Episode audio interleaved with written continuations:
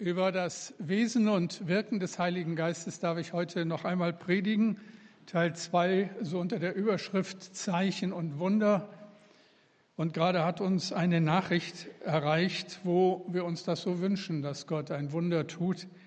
Der kleine Henry, Sohn von Miriam und Jan Thalheim, dem geht es ganz schlecht, musste intubiert werden, liegt in der Klinik, bekommt keine Luft.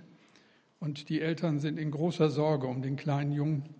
Und ich denke, wir sollten am Anfang miteinander uns eins machen und für ihn und für die Familie beten. Herr, und da sind wir so mittendrin in dem, was uns hier beschäftigt. Wir wissen um dich und um deine Allmacht, um deine Souveränität und durchblicken nicht alles. Aber wir danken dir, dass du Wege des Friedens mit uns vorhast. Und wir bitten jetzt für die Familie Thalheim. Wir bitten für den kleinen Henry, dass du doch kommst und dich erbarmst über die Situation. Schenk, dass er atmen kann.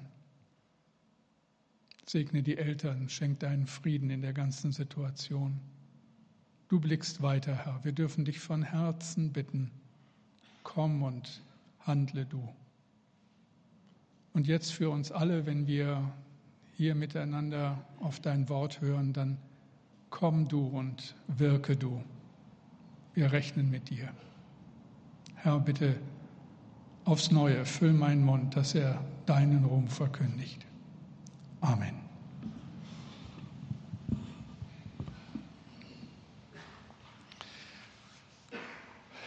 November 1995, ein Donnerstag. Sind wir hier richtig? Irgendwo habe ich den Eindruck, wir klingeln. Oder ich klingle. Okay. November 1995, ein Donnerstag. Am Abend, Donnerstag, haben wir unser Gemeindeforum, sollen Peter und Käthe als Mitglieder aufgenommen werden. Sie besuchen seit einem Jahr die Paulusgemeinde.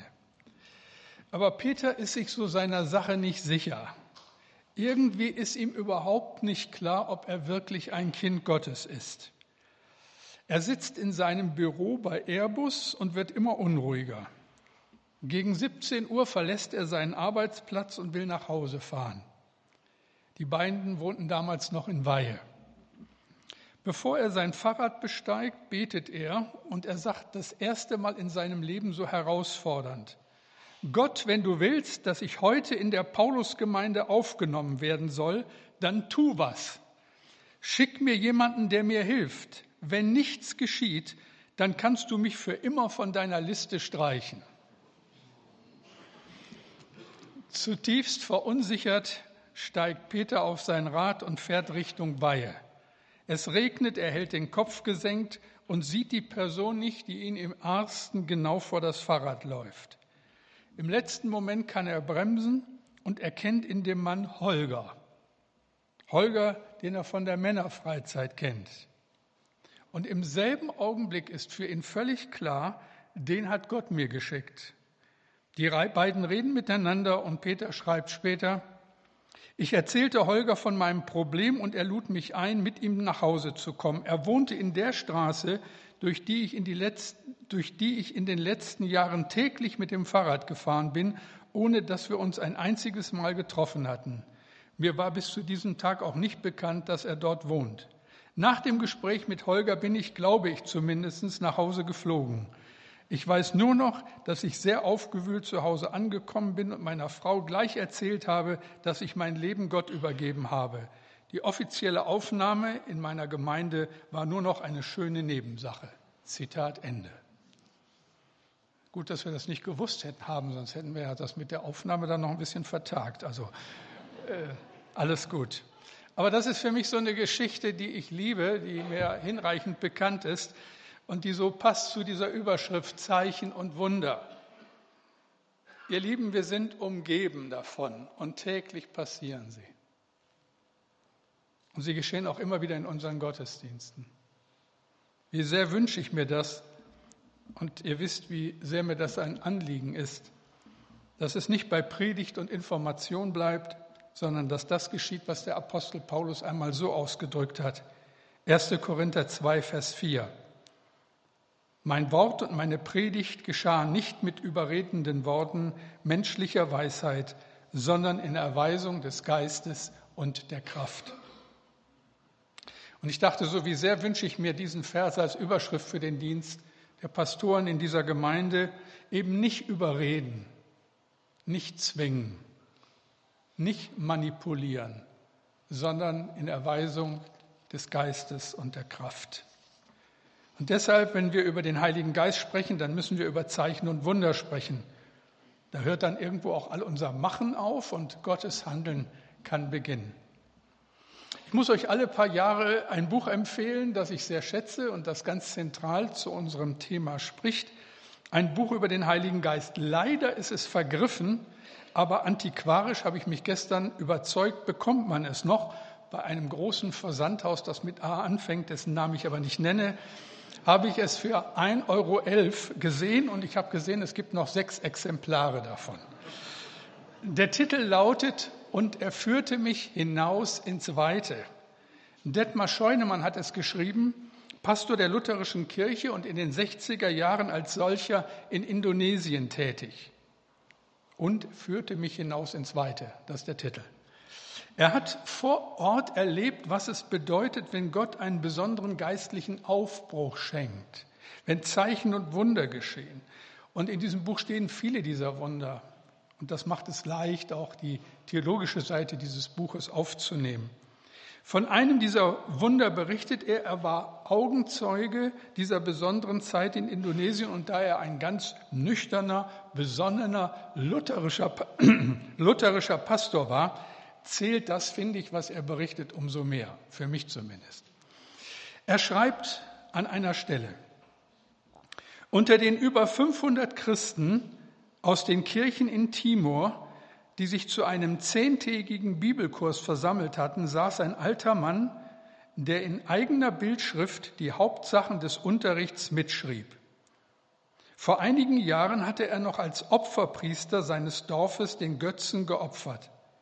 Da hörte er eines Tages beim Opfern mit seinen Ohren Gottes Stimme, die ihn anrief, Bekehre dich zum lebendigen Gott.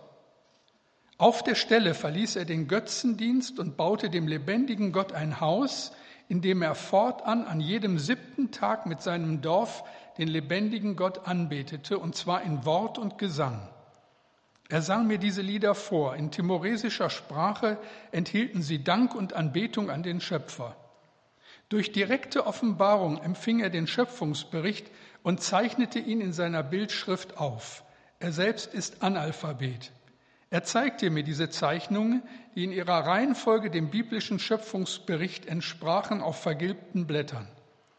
Er empfing auch den Namen Jesus durch Offenbarung, auf den er und sein Dorf warten sollten. Und wirklich, zwei Jahre später bekam er den ersten Kontakt mit Christen. Als die Missionare in sein Dorf kamen, fanden sie eine wartende alttestamentliche Gemeinde vor.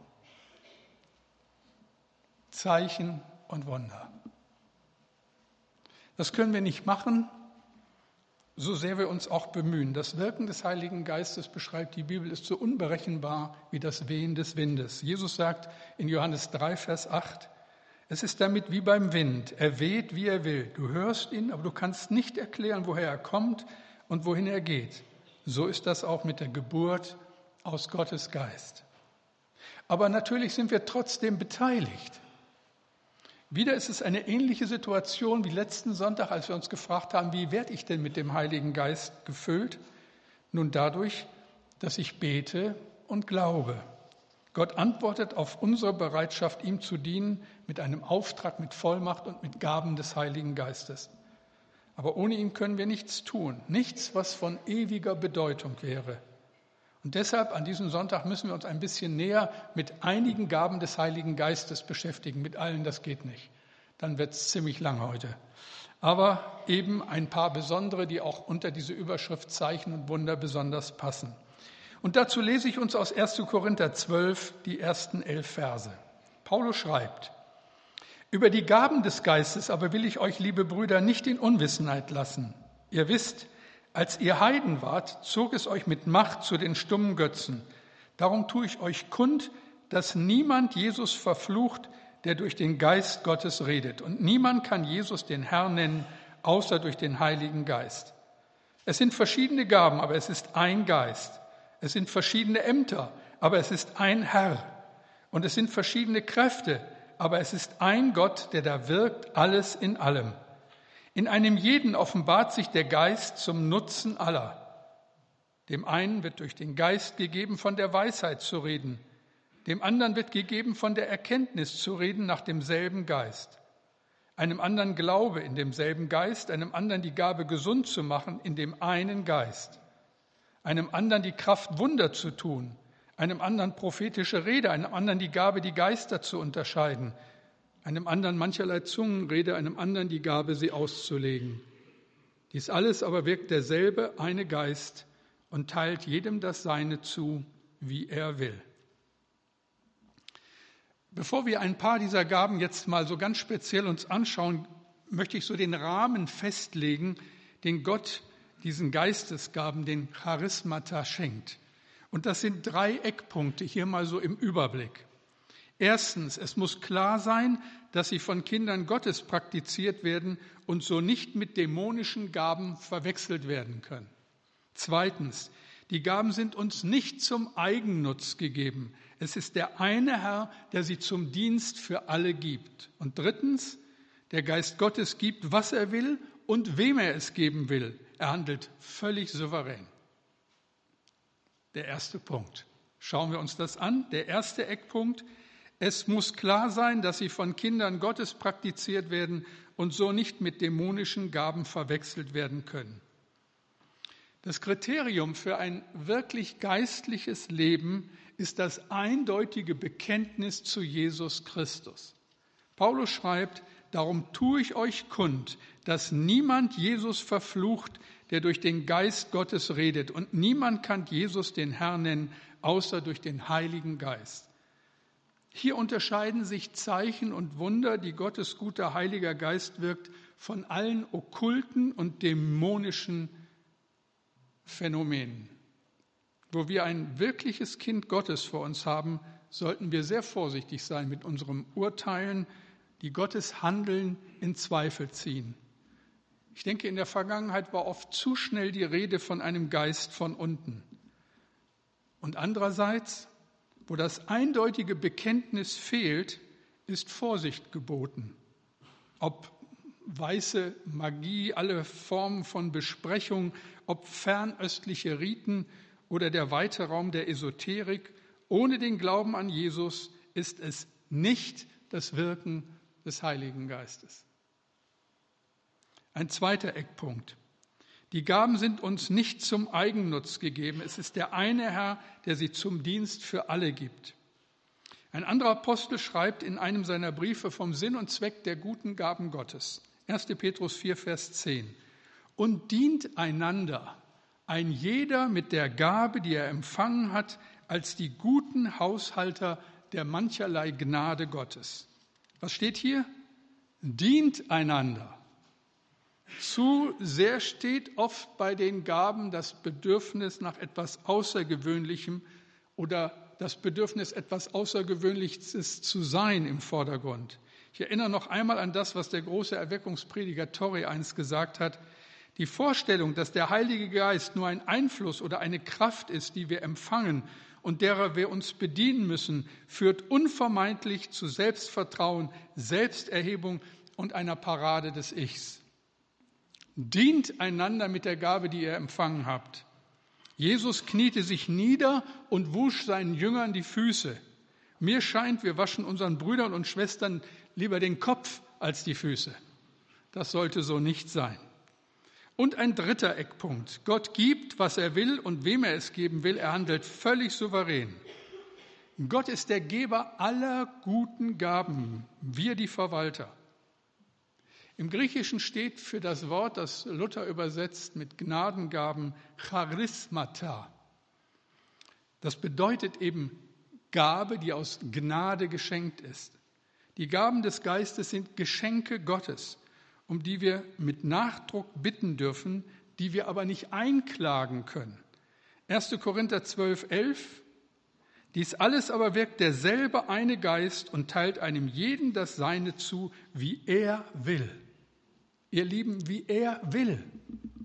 Paulus ist diese Wahrheit so wichtig, dass er am Schluss des Kapitels so rein rhetorisch fragt, 1. Korinther 12, 29 bis 30, sind alle Propheten, sind alle Apostel, sind alle Lehrer, sind alle Wundertäter, haben alle die Gabe, gesund zu machen, reden alle in Zungen, können alle auslegen?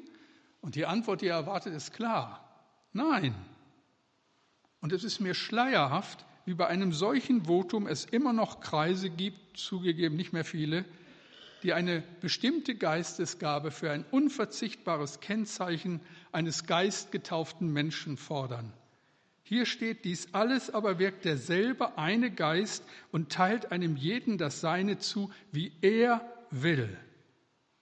So ist auch das Sprachengebet eine Gabe, die ich jedem Christen von Herzen wünsche, aber nicht jedem wird sie geschenkt.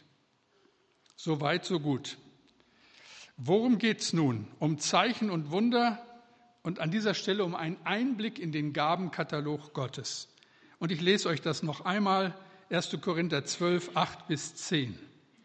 Dem einen wird durch den Geist gegeben, von der Weisheit zu reden, dem anderen wird gegeben, von der Erkenntnis zu reden nach demselben Geist, einem anderen Glauben in demselben Geist, einem anderen die Gabe, gesund zu machen in dem einen Geist, einem anderen die Kraft, Wunder zu tun, einem anderen prophetische Rede, einem anderen die Gabe, die Geister zu unterscheiden, einem anderen mancherlei Zungenrede, einem anderen die Gabe, sie auszulegen. So, und jetzt genug der Theologie und ein paar Geschichten. Anders geht das an dieser Stelle nicht. Am 27. April 2008 schrieb Martina Leiding folgenden Brief an die Gemeinde. Hier Ausschnitte davon. Wie wahrscheinlich die meisten wissen, ging es mir letztes Jahr sehr schlecht, nachdem, nachdem ich schon vor acht Jahren an Hautkrebs erkrankte. Es hat fast zwei Monate gedauert, bis ich die eigentliche Diagnose Hirnmetastase bekam. Ich hatte das Gefühl, Gott führt Regie. Ganz sanft wurde ich an die Befunde herangeführt und so vieles passte perfekt zusammen. In kleinen Portionen von einer Untersuchung zur anderen wurden die Ergebnisse schlimmer. Fast jedes Mal hatte ich die Eingebung, mir das Hioblied anhören zu sollen. Haben wir Gutes empfangen von Gott, und sollten das Böse nicht auch annehmen? Er hat es gegeben und er nahm es fort. Gelobt sei der Name des Herrn. Wenn ich so weit war und dem zustimmen konnte, war es auf einmal gar nicht mehr so bedrohlich. Als es dann auch in der Familie und im Freundeskreis bekannter wurde und man für mich gebetet hat, kam ein unbeschreiblicher Friede dazu, der auch fast die ganze Zeit angehalten hat. Das ist für mich das eigentliche Wunder, die tiefe Gewissheit, egal was mit mir passiert, Jesus lässt mich nicht alleine damit. Danach kamen Monate, in denen nicht sehr viel passierte, die waren schwerer auszuhalten. Aber seit November weiß ich, dass alle Metastasen weg sind. Ich bin also geheilt. Das wäre ohne Gottes Eingreifen nicht möglich gewesen. Gott heilt. Halleluja. Also mich wundert es nicht, dass Martina bis heute beim Gebet für Kranke und ihre Angehörige aktiv dabei ist. Sie hat halt Gottes Handeln an sich erlebt. Ein anderes Beispiel aus der Geschichte unserer Gemeinde. Es war meine erste Bibelstunde als Vikar an einem Donnerstagabend vor 37 Jahren. Ein junges Ehepaar, Eltern von drei kleinen Mädchen, kommt und bittet um Gebet. Die Frau ist an Brustkrebs erkrankt. Wir beten für die junge Mutter. Erika sitzt noch heute in unseren Gottesdiensten, wann immer sie kann. Gott heilt. Und weil es so schön ist, noch eins. Ich denke an eine andere Frau aus unserer Gemeinde, die vor 25 Jahren an Brustkrebs erkrankte. Der Arzt gab ihr im Laufe der Operation und der Nachbehandlung noch ein halbes Jahr. Wir haben für sie gebetet. Vor kurzem strahlte sie mich an und sagte, Klaus, 25 Jahre ist das jetzt her. Gott sei Dank. Gott heilt. Viele in unserer Mitte können das bezeugen, aber auch hier wirkt Gottes Geist, wie er will. Andere aus unserer Mitte hat Gott zu sich geholt, aber immer war er da. Wäre das anders, müssten wir verzweifeln. So aber dürfen wir mit viel Hoffnung und Glauben für unsere Kranken beten und wir tun das. Gebet für die Kranken, Gabe der Krankenheilung, beten wir dafür, dass Gott immer mehr in unserer Mitte Menschen mit dieser Gabe beschenkt. Und ganz praktisch, wenn du von Gott ausgestattet bist mit einem mitfühlenden Herzen, mit großer Empathie für Kranke, dann bitte doch Gott um die Gabe der Heilung. Ich glaube, wir könnten sie gut gebrauchen, immer wieder.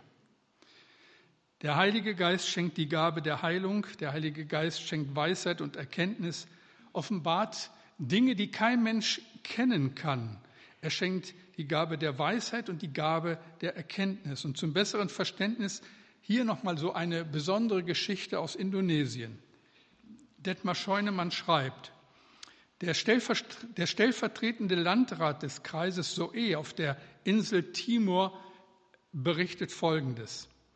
Es war Abend geworden. Wir hatten mit unserem Team nach 40 Kilometer Fußmarsch unser Ziel erreicht. Es war eine seltsame Begrüßung. Sie brachten einen kranken Kirchenältesten, der nicht gehen konnte, mit der Bitte für ihn um Heilung zu beten. Da sagte ein Teammitglied, das können wir jetzt noch nicht tun. Der Kranke hat Kollektengelder veruntreut. Und bevor das nicht vor Gott in Ordnung kommt, können wir nicht für ihn beten. Dies Wort traf den Nagel auf den Kopf. Das Team war gerade erst angekommen und hatte keine Ahnung von der Gemeindesituation. Der Kirchenälteste tat Buße. Wir stellten uns im Kreis um ihn, beteten und Gott tat das Wunder. Er stand auf, nahm den Stuhl, auf dem sie ihn hereingetragen hatten, und ging gesund nach Hause. Dann die Gabe der Prophetie. Das ist ganz sicher immer auch ein Teil der Verkündigung. Predigt ist, wenn der Heilige Geist im Spiel ist. Ich denke immer auch im prophetischen Reden. Propheten waren es, die im Alten Testament in die jeweilige Situation hineingesprochen haben und Gottes Willen weitergegeben haben. Sie hatten vor allem das zu tun, denke ich, was man heute so als pastorale Verantwortung beschreibt. Sie hatten den Mut, die Aufgabe, Mut zuzusprechen, Warnungen auszusprechen. Und nicht zuletzt hat Gott ihnen Dinge offenbart, die kein Mensch wissen konnte. Eine kleine Geschichte aus Hasstedt, nicht aus Israel. Es war 1990. Wir hatten, die Gemeinde von, wir hatten der Gemeinde von den Umzugsplänen nach Habenhausen berichtet. Und ich habe darüber gepredigt, und das weiß ich noch ganz genau. Ich habe so gepredigt, dass ich mir wohl vor allen Dingen selbst Mut machen wollte. Denn es war ein so gewagter Schritt und mir war so mulmig zumute. Als ich am Ausgang dann stand und die Leute verabschiedet habe, sagte eine junge Frau zu mir, die noch nicht lange in die Gemeinde kam, Klaus, hab keine Angst. Das Grundstück in Habenhausen gehört euch. Gott hat mir während der Predigt gesagt, dass das unser Platz ist. Das hat gut getan, neben vielem anderen, was Gott als begleitende Maßnahme in dieser Zeit geschenkt hat. Und dann die Gabe des Glaubens. Glaube sollte jeder von uns haben, der Jesus nachfolgt. Aber es gibt Menschen, die haben so eine, besondere, so eine besondere Gabe des Glaubens. Die können sich Dinge vorstellen, die ich mir nicht vorstellen kann. Und ich bin immer dankbar, wenn ich an meiner Seite rechts und links Leute habe mit der Gabe des Glaubens. Ich habe sie nicht. Ich zittere mich so von Stück zu Stück und äh, empfinde das oft als sehr angefochten. Aber es gibt andere, die, die haben das. Und es ist so gut, sie in der Gemeinde zu haben. Menschen, die Gott Großes zutrauen und da nicht so angefochten sind. Eine schöne Geschichte von einem Seminar, das mir sehr vertraut ist, das bis heute seinen gesegneten Dienst weltweit tut. 1924 wurde das Theologische Seminar in Dallas gegründet. Der Anfang war schwer und wer die Geschichte kennt, weiß, dass am Anfang das Finanzielle ausdrohte. Am Stichtag saßen die Verantwortlichen zusammen und beteten. Einer von ihnen, Harry Ironside, betete in seiner erfrischenden Art, Herr, dir gehört die Welt, auch das Vieh auf tausenden von Hügeln ist dein. Du solltest, da solltest du nicht in der Lage sein, Geld für uns flüssig zu machen? Während sie noch beteten, stiefelte ein großer Texaner ins Sekretariat des Seminars und sagte, ich habe gerade zwei Wagenladungen Vieh in Fort Worth verkauft. Ich wollte mit dem Geld ein Geschäft machen, aber es will nicht klappen. Nun habe ich das unbestimmte Gefühl, Gott möchte, dass ich das Geld diesem Seminar geben soll. Ich weiß zwar nicht, ob Sie es brauchen können, aber hier ist jedenfalls der Scheck. Die Sekretärin nahm den Scheck und weil sie wusste, wie kritisch die finanzielle Lage war, ging sie auf Zehenspitzen in den Raum, in dem gebetet wurde, und drückte Dr. Schäffer, dem Seminarleiter, den Scheck in die Hand. Es war genau der Betrag, der nötig war, um die Schulden zu decken. Dr. Schäffer sah, dass der Scheck von einem Viehzüchter, Viehzüchter aus Fort Worth stammte, wandte sich an Harry Ironside und sagte, du Harry, Gott hat das Vieh tatsächlich verkauft.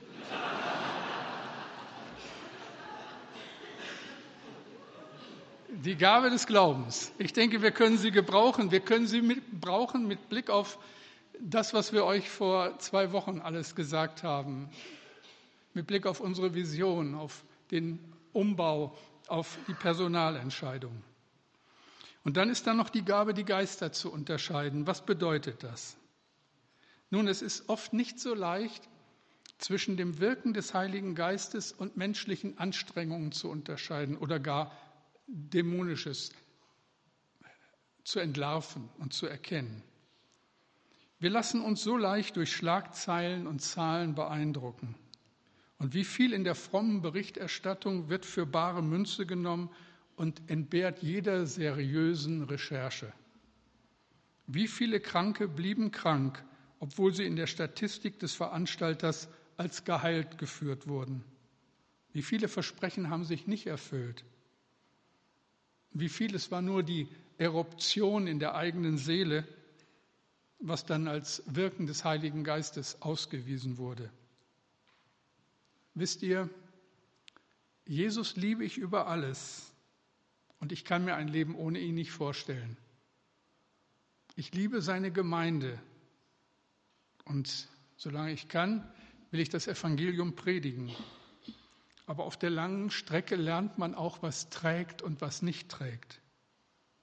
Wie viel Begeisterung habe ich erlebt, aber nach einer gewissen Zeit war das Feuer erloschen. Wie viel Verführung und wie viel Manipulation. Ich denke, gerade diejenigen unter uns, die über einen großen Glauben und viel Vertrauen verfügen, wünsche ich die Gabe der Geisterunterscheidung damit es ein Leben lang trägt, das Gute und das Gott Wohlgefällige. Und dann eine letzte Gabe des Heiligen Geistes an diesem Morgen. Ihr müsst eine Menge verkraften. Ich hoffe, ihr könnt noch. Aber die Gabe muss erwähnt werden an so einer Stelle. Die Gabe der Zungenrede oder die Sprachengabe. Es ist wohl die einzige Gnadengabe, die uns vor allem zur persönlichen Ermutigung gegeben wird. Also wenn unsere Sprache nicht mehr reicht, Anbetung auszudrücken, wenn wir um Worte ringen, wenn wir sprachlos werden, auch in dem Empfinden der Gegenwart Gottes, dann tritt der Heilige Geist für uns ein. Paulus schreibt in 1. Korinther 14, Vers 18, ich danke Gott, dass ich mehr in Zungen rede als ihr alle. Kühne Behauptung aber offensichtlich muss das für ihn eine, eine tägliche Praxis gewesen sein, unverzichtbar für sein persönliches Verhältnis zu Gott. Nochmal, es ist schon lange her. Damals war mein Büro ganz oben unter dem Dach in unserem Gemeindehaus in der Benningsenstraße. Ich habe die Predigt vorbereitet, habe gebetet und plötzlich ging mir ein Gebet, ging mein, also plötzlich ging mein Gebet über in ein Reden, das ich selber nicht verstand. Also Silben kamen mir über die Lippen, die einfach da waren. Und irgendwie wurde mir bei aller mir geborenen Skepsis klar, das ist es wohl, das Sprachengebet, das Zungenreden, eine Hilfe des Heiligen Geistes im Gebet. Und das gilt bis heute, bis auf diesen Tag. Und hier setzt dann wohl, und so habe ich es erfahren, der Dienst des Heiligen Geistes an, der an anderer Stelle so beschrieben wird, Römer 8, 26. Dabei hilft uns der Geist Gottes in all unseren Schwächen und Nöten. wissen wir doch nicht einmal, wie wir beten sollen, damit es Gott gefällt. Deshalb tritt der Geist Gottes für uns ein, er bittet für uns mit einem Seufzen, wie es, nicht, wie es sich nicht in Worte fassen lässt. Das ist so meine Erfahrung bis auf diesen Tag. Aber wie das so ist, gerade die Gabe des Heiligen Geistes wurde in der Geschichte immer wieder zum, in der Geschichte der Kirche immer wieder zum Konfliktfall, weil grundlegende Anweisungen in der Schrift missachtet wurden. Paulus schreibt weiter in 1. Korinther 14, 19. Aber ich will in der Gemeinde lieber fünf Worte reden mit meinem Verstand, damit ich auch andere unterweise, als zehntausend Worte in Zungen. Und ich denke, wenn er das so betont, dann spiegelt das einen Konflikt, den schon die frühe Gemeinde gehabt hat und der sich durchzieht bis auf diesen Tag. Vielleicht musste Paulus auch mit dem Vorwurf leben, dass er dem Sprachengebet im gottesdienstlichen Rahmen zu viel, zu wenig, zu wenig Platz einräumt. Aber die Begründung bleibt er ja nicht schuldig. Aber ich will in der Gemeinde lieber fünf Worte reden mit meinem Verstand, damit ich andere unterweise als zehntausend Worte in Zungen. Deshalb verzichten wir in unserer Gemeinde in öffentlichen Veranstaltungen auf das Sprachengebet. Aber ihr Lieben, ausdrücklich will ich euch an dieser Stelle ermutigen, es als persönliche Hilfe des Heiligen Geistes in eurem Gebetsleben zu suchen. Lasst euch beschenken mit dieser Gabe. Ihr werdet es nicht bereuen. So, und jetzt wäre noch so viel zu sagen, aber Predigt ist kein Seminar. Zeichen und Wunder. Wisst ihr, es hat wenig Sinn, wenn wir wissen, was in 1. Korinther 12, das sind die maßgeblichen Stellen, in 1. Korinther 14 und in Römer 12 steht. Wenn wir uns zum Beispiel auch darüber streiten, ob es nun 18 oder 29 geistliche Gaben gibt, da sind sich die Theologen nicht so ganz eins. Ich frage lieber, wo sind die Menschen mit der Gabe der Heilung? Wo sind die Propheten? Wo sind die Wundertäter, die Menschen voller Glauben? Wo die, diejenigen, die in der Lage sind, weise und voll Erkenntnis zu raten? Wo sind die Menschen in unserer Mitte mit der Gabe der Geisterunterscheidung? Wo sind sie? Ich will es euch verraten. Sie sitzen vor mir. Ihr seid das. Ich bin fest davon überzeugt, dass in den schweren Zeiten, die auf Gemeinde Jesu zukommen, in einer Zeit, wo die Kirche dramatisch an Einfluss verliert, in einer Zeit wirtschaftlicher und ökologischer Katastrophen, dass in dieser Zeit Gemeinde nichts nötiger braucht als die Fülle des Heiligen Geistes und damit auch die Gaben des Heiligen Geistes. Nur durch ihn, durch Gott selbst, werden wir zu Menschen, die Gott ehren und ihn auf dieser Erde herrlich machen. Das ist unser Wunsch. Deshalb seid mutig, betet bittet Gott um Gaben zum Dienst füreinander. Und jetzt bete ich. Und Herr, ich sehe all die kostbaren Menschen vor mir, all die Menschen, mit denen du deine Geschichte hast. Und ich kann dich nur bitten, dass du kommst und segnest. Dass wir mehr erwarten dass du uns so ein Sehnen ins Herz schenkst, ein Sehnen nach deinem Wirken in unserem persönlichen Leben, in unserer Ehe, in unseren Beziehungen, in unserer Familie, in der Nachbarschaft, bei Freunden und Bekannten, dass du die Fülle schenkst, dass du, Heiliger Geist, kommst und dass noch viel mehr möglich wird, weil du da bist und weil du wirkst. Und du weißt, wie nötig wir das brauchen. Wir denken an die, die krank sind in unserer Gemeinde. Ich muss auch gerade an Bärbel denken, die im Krankenhaus liegt, der es nicht gut geht. Erbarm dich. Du weißt, wen das alles betrifft. Du weißt um die in unserer Mitte, die dich nicht wirklich kennen. Dann schenk ihnen das, was Peter erlebt hat. So eine unmittelbare Begegnung mit dir und deinem Wirken. Du weißt um die in unserer Mitte, die sich was vormachen. Erbarm dich und schenk Klarheit. Und du weißt um unser aller Sehnen nach lebendigem Wasser, nach Gegenwart des Herrn. Erbarm dich, Herr. Danke, dass wir beten dürfen. Danke, dass wir anbeten dürfen. Amen.